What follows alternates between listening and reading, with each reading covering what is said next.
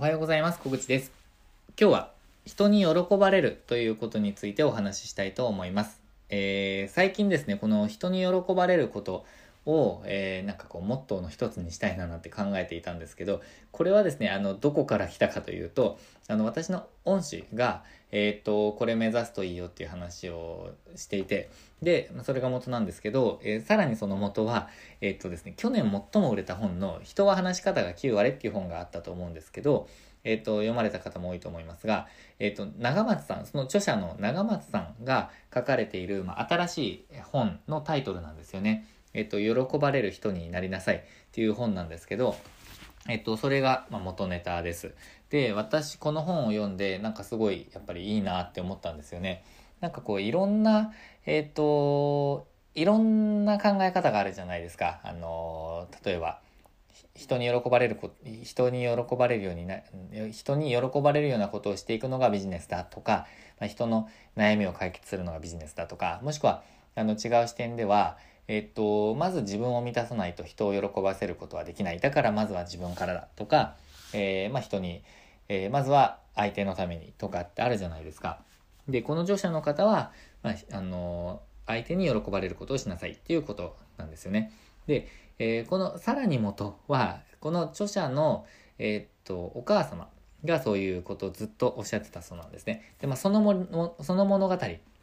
そのやりとりとかそのストーリーが、え本になっているんですけれども、で、この長松さんも、えっ、と別にこう人に喜ばれる、まあ、喜ばれる人になりなさいっていうのは別に自分を殺して、まあ、自分を滅して、えー、相手のために、相手のためにっていうことではないとはおっしゃってるんですけど、まあでも相手にあの喜ばれる人になるっていうことですね、喜ばれることをするということが、え最終的には自分にも返ってくるっていう風なえー、言われ方なんですけどなんかこの本にはすごい細かくやっぱりそのニュアンスが書かれていて、えー、私はすごくしっくりきました。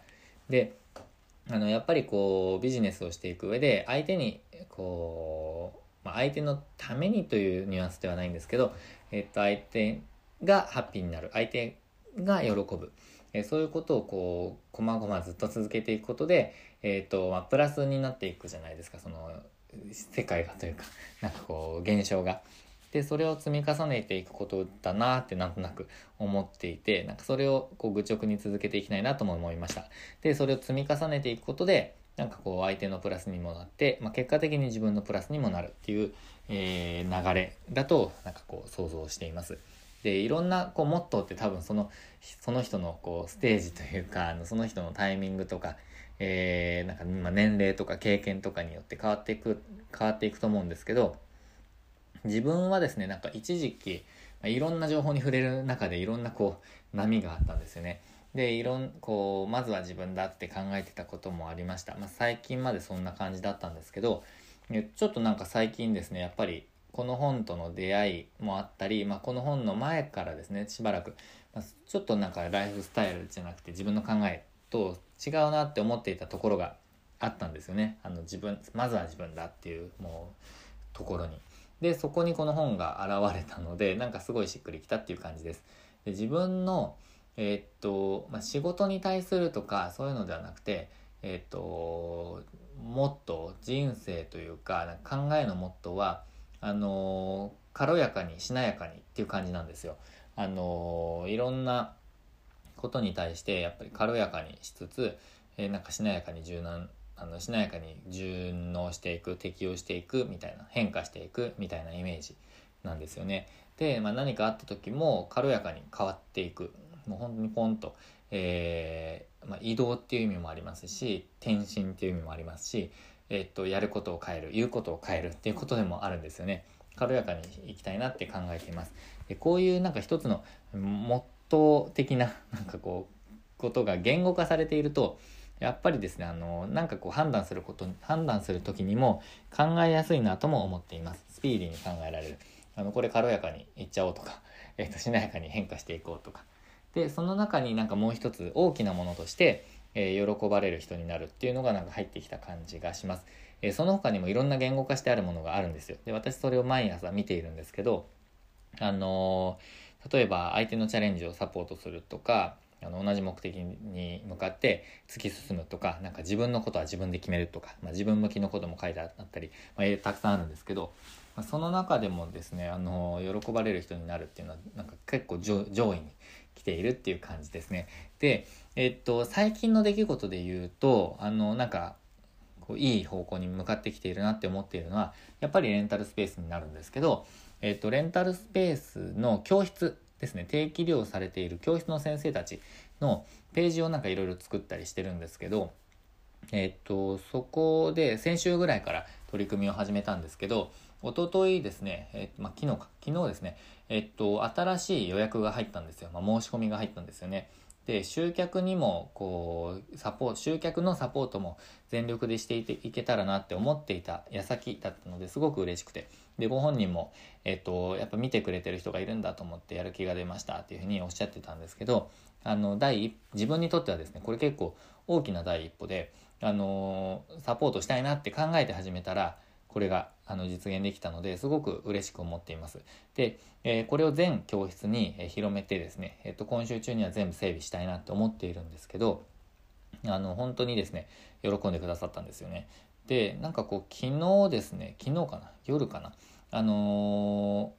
こう、インスタグラムを見てて、えっ、ー、と、で、なんか教室の情報とか先生たちの発信とか見てたんですけど、なんかすごいですね、こう、喜んでくださった感が感じられてですね、えー、わーってなんかあんまり感じたことのないですね、こう、高揚感というかなんかいい、えー、感じになったんですよね。なんかわこの感覚忘れないでおきたいなって思った瞬間があって不思議な感覚だったんですけどなんかこうそれを、えー、味わうために、えーと、と喜んでもらうっていうとちょっと聞こえが悪いかもしれないんですけどなんかこうすごい幸せ感があったんですよね。でそれいいなってなんか思ったんですよ。なので自分に合った方法なのかもしれないってすごく思いました。で今回のこの 今日の発信はですねすごい精神的な感じになったんですけどなんかこうそういうことにか共感してくれたりとか、えー、なんかこうそれっていいよねって思ってくださる人は、えー、フィットする、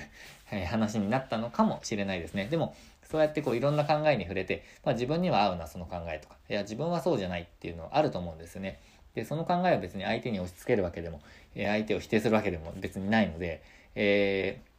ー、どの人がどんな考えを取り入れようと別に自分には関係ないとも思ってるんですけど、まあ、そのなんか一つの考えの、えー、可能性として、えー、今日の話がもしこうピンと来る方がいらっしゃったらすごく嬉しいなと、まあ、そういう人がいるんだっていうふうに思ってくださるだけでも、えー、面白いなって思うので、えー、なんか一つちょっと今日は紹介してみました。なので、えっと、喜ばれる人になりなさいっていう本すごくおすすめです。えっと、長松茂久さんですかね。えっと、すごく、まあ、経営、あの、たこ焼き屋さんからスタートして、まあ、いろんな、まあ、経営者として成功されてる方なんですけど、最終的に、まあ、著書、本を書くことにシフトされている方ですね。えっと、すごく人が、人は話し方が9割のストーリーなんかもその本には載っているので、えー、すごく面白い本でした。ということで、まあ、本の紹介したくて、この、えっ、と、ラジオを撮ったわけではないんですけれども、まあ、この本、すごく私には影響があった本になりました。ということで、今日も最後までご視聴いただきましてありがとうございました。